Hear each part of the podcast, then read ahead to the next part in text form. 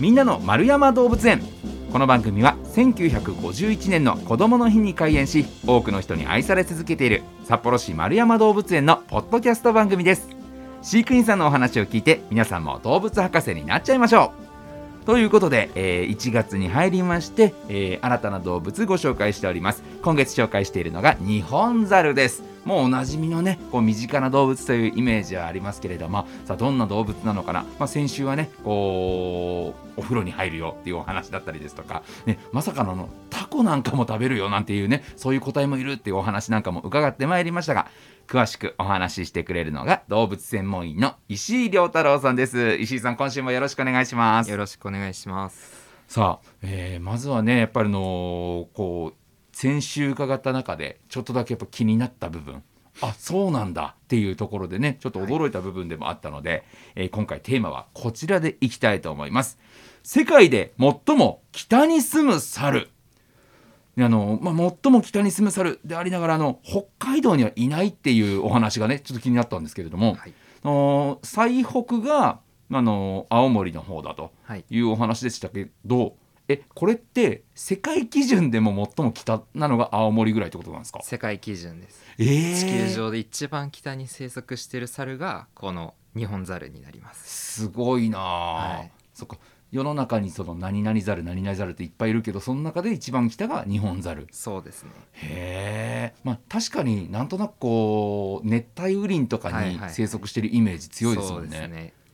まあ、やっぱり動物園で飼育されている猿もほとんどそうですけど、はい。やっぱチンパンジーにしてもオランウータンにしてもあのモンキーハウスの猿にしても、うん。やっぱり冬外に出せてもせいぜい十数分とか。うん。まあチンパンジーでもまあ数十分ぐらいですけど、まあ、まあの日本ザルはですねマイナス何十度になろうがうん。彼らは外で生活してるっていうそのぐらいやっぱり寒さに適応した猿なんですよね。確かにねあのあんまり意識してなかったですけど猿山ってずっとむき出しですもんね、ずっとむき出しです。ね、他の動物だったら外もあるけど中にも入れますよはい。っていうシステムだけど、猿山だけはあれですか？その室内に入るとこないんですか？一応寝室っていうものがあって、はいはい。まあちょこっと暖房機とかあったかい場所は作ってあるんですけど、はいまあみんなそこに行って温まるわけでもなく、うんうんうん。やっぱり外であのく昼間は暮らしてますね。へー。え寒さに強いでいうと、まあ、北海道でもね全然生きてるから本当マイナス十何度でも平気なもんなんですか、平気。まあそりゃあったかい方が心地いいとは思うんですけど、はいはい。やっぱりこう秋からですねあの脂肪脂質の多い食べ物、まあ、落花生とかひまわりとかそういったものをたくさん食べさせて、うん。まあ、やっぱりそう厳しい冬ただで乗り越えられるわけではないので、はい。やっぱりあの体作りですね。いろんな餌をあげて良質なこう脂肪をたくさん蓄えさせて、うん。でそれで厳しい冬を迎える準備をしてあのこうやって今外でも暮らせるっていう状況ですね。へー。えちなみにお猿さんってはい。風邪ひいたりするんですか？まあ、丸山動物園あの実はあの44頭ニホンザル飼育してい,、はいはい。いまして。であのすごい高齢な群れなんですよね。はいはい。であの一番高齢の個体が35歳。う。んでこれはもうあの非常に高齢はい。です。でそして最年少があの17歳なんですよね。あ最年少でもそれ最年少がへー。17歳ってその子供がいない猿山になりまして、はいはいまあみんな高齢なので、あのちょっと寒さが厳しくなると、うん。ちょっと鼻水を垂らす個体はちらほらいます。え すごい。はい、それはなんかもうそこもね人間と一緒なんですね。そうですね。へー。えでもこの、ね、年齢層が高いっていうお話でしたけど、その中でもそのボスみたいなやつがはい。やっぱりね、猿山といえばおなじみですけど、はいはい。いるわけですよね。いますね。うんうん。まああの近年ですねあのボスザルって言い方は古いとされていまして。あら私古かった、はい。あらすいませんなんだか。でこれを機にですね、ええ。あの第1位のオスっていう言い方をあのぜひ覚えて皆さん覚えていただけたら。第1位の第1位のオスですね、まああとアルファオスっていう言い方をしたりします。はい、はいはい。はいであのまあ名前の通りですね順位が一番高い猿っていう意味なんですけど、まあボスザルっていう名前がそもそもちょっと誤解を招いちゃってますよね。なんかうん。どどんなイメージですか？逆に。どボスザルと聞いて。いやもうドンですよね。ドンドン。で山のドンですよね。あのどは力が強くてとかオラオラしててとかはい。言われるんですけど丸山動物園のあ第一のオスですね。全然そんなことなくて、はい。もう体も小さければえ？あの力も弱い、ん？そうなんですか？はい、っていうのもその最年長の35歳の個体がその丸山動物園の第一のオスになるんですけど、はいはい。もう若いオスと喧嘩したら、うん。多分もう数秒でやられるぐらいうん。あの体もヨボヨボになってきて、はい。もう毎年毎年大丈夫かなってこう 見届けてるんですけど、はい。まあ、そのぐらい体が小さいですよね。へでただやっぱり第一のオスっていうだけあってあの若いオスとかメスでも絶対餌を横取りしないし、あのまあ、みんな慕ってるそんな存在になりますね。ー。長老長老みたいなことなんですか？長老、まあ、リーダーというんですかね。うんえ？オスというよりかはやっぱりリリーダー。ーダー。リーダー的えちなみにその第1位のオスになるとこのどういうこうなんだろう特権っていうと変なんですけど、ね、餌横取りされないよとか、はい。なんかそういうなんか扱いの違いっていうのは第一のオスに対する扱いの違いってどういうところって見られるんですか？よく言われているのが、あのなんかサルダンゴってご存知ですか、サルダンゴサルダンゴわかんないです。何ですか、まあ、日本ザルそう寒い中でも生活できるってあるんですけど、はいはい。まあ、その寒さに対応するための行動として、はい。こうサルダンゴってこうたくさんの猿がぎゅうぎゅうになっておしくらまんじゅうみたいな。らまんじゅうみたいになるんですけど、順位が高いほど真ん中に行けはいはいるっていうあったかいとこ。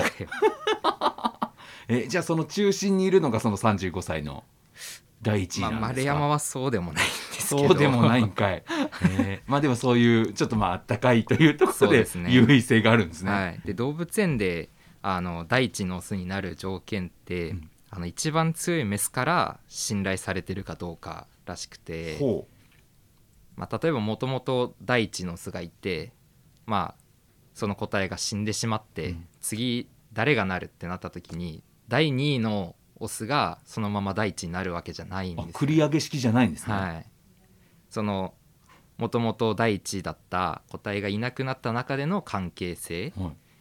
であの次の第一のオスが決まると言われていて、うん。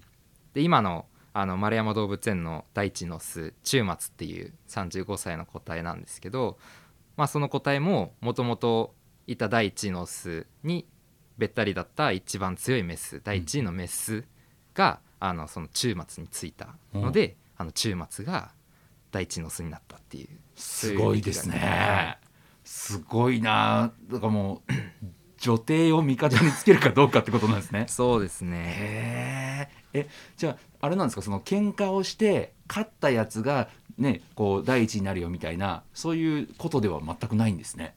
まあなんか野生とか、まあ、野生というか他の動物園とかですとそのまあなんだろう子供が生まれてオスが生まれたとしてまあそのオスの子供が大きくなって力をつけた時に群れの中の関係性が変わってでどんどん力をつけて下克上みたいなことはあったりもするらしいんですけど、はいはい。南西丸山動物園その子供がいないっていう、うん。最年少で17歳っていうのもあって、はい。なんかみんなの関係性が変わってないんですよね。もうみんなそのままただ年を取っていくっていう状況なのでまあいくらその第一の中末がヨボヨボになろうとみんな手出しはしないですね。多分僕たちもそうだと思うんですけど、はいはい。まあちょっと嫌な上司がいたとしても、はい。絶対殴ったりしないですよね。いるんですか？ノーコメント。やはり秩序というものがあるみたいで、うん。まあ餌も取れるし戦ったら勝てるだろうけど、うん。絶対にそういうことはしない。日本ザルの世界でもそういうことはあります。すごいだからめちゃくちゃ社会性があるんですね。そうですね社会性はすごいありますえじゃあその丸山動物園ではずっと変わってないってことですけど、はい。のまあ一般的な他の動物園だったり野生だったりする中でその群れの中でその順位が変わるきっかけっていうのは何があるんですか？まあ、やっぱり若い個体が力をつけた時とか、うんうんまあ、あのお父さんお母さんまあ母とかが、あの亡くなってしまったりとか、うんそういう時ですね。でちなみになんですけど野生でそのボスザルと言われる大地のオスってこう存在しないって最近言われてるんですよね。実は。えリーダーがいないってことリーですか？ダーがいない。なんか本来はこう群れの中で喧嘩が起きた時にこう収めたりまあまあまあってこう統率したりとかすると言われてたんですけどどうやらボスザルってこう存在しないみたいですね。へなんで動物園で第一のオスができるかっていうとあの日本ザルってこう母中心の群れを形成してるんですよね。オスの子供が成長するとその群れからどんどん出てくんですけど、はいはい。まあ、動物園だとその出ていくっていうのができないんですうん。ね限られた空間でずっとオスが生まれようがメスが生まれようがずっと同じ空間でうん。過ごすのでまあオスもたくさんいるわけなんですよね。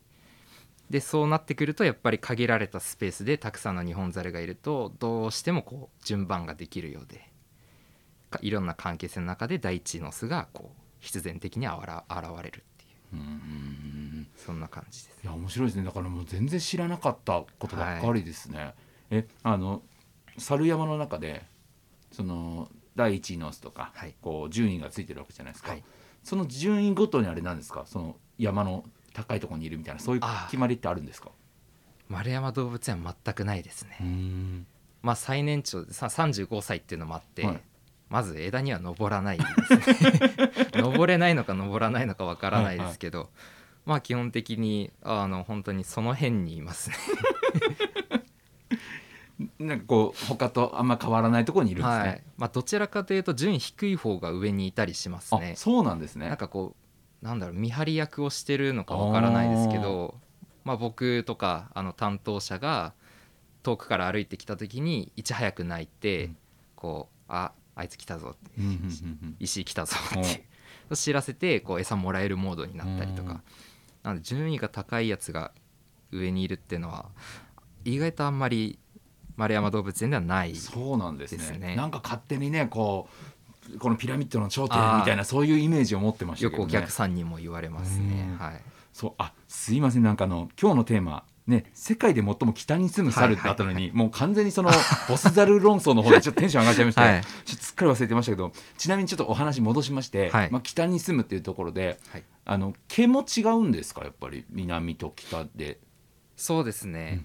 やっぱりあの青森県のあの下北半島に住んでるニホンザルはすごいあの毛が長くてはい。白くて、もうボールのような見た目をしてるんですけどはい、やっぱ南に行くにつれてちょっと毛が短くなったりとか、まあ、あの屋久島に住んでるヤクザルっていうニホンザルの亜種っていうものに当たるんですけど、はい。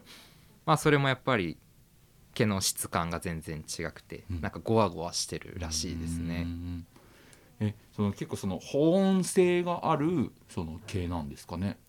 ニホンザルはい。そうですね秋ぐらいからあの冬毛っていうのが生えてきて、はいはい。あのすごい密な毛が生えていますうね。んえ逆にでも寒いところに適してるニホンザルが気温上がると逆にぐったりするみたいなことってあるんですか？あそれはあると思いますねあ今の状今のニホンザルの状態で多分30度とかいったら、おそらく熱中症とかにはなると思うんですけど、うん。やっぱりあの春うん。雪が溶けてくるとだんだん毛も抜けてきて、うんうんちょっと、まあ、みすぼらしいというかあすごい短くなったなって感じるほどすごい毛が短くなるんですよね、そうやってやっぱり冬毛夏毛うん。使いこなしてます、うんだからまあまあその寒さに対応するようにっていうところでのその毛の特徴なんかもあるよと。あります。いうこはいとでね、もうあのまあ、今回は世界で最も北に住む猿でありながら、ね、あのボス猿は実はいないんだよなんてそういう話なんかもねもうお猿さん知ってるようで知らないですね。そうですね。面白いな、い。またあの来週もですねはい。また詳しくお話伺っていきたいなと思いますのでよろしくお願いします。さあ今日はね札幌市丸山動物園の日本ザルについてご紹介、えーしていただきましたが丸山動物園のホームページでは日々の動物の様子やイベント情報なんかも紹介していますのでそちらもぜひチェックしてみてください。ということでこのお時間は日本ザルについて石井亮太郎さんにお話伺いました。石井さんありがとうございました。ありがとうございました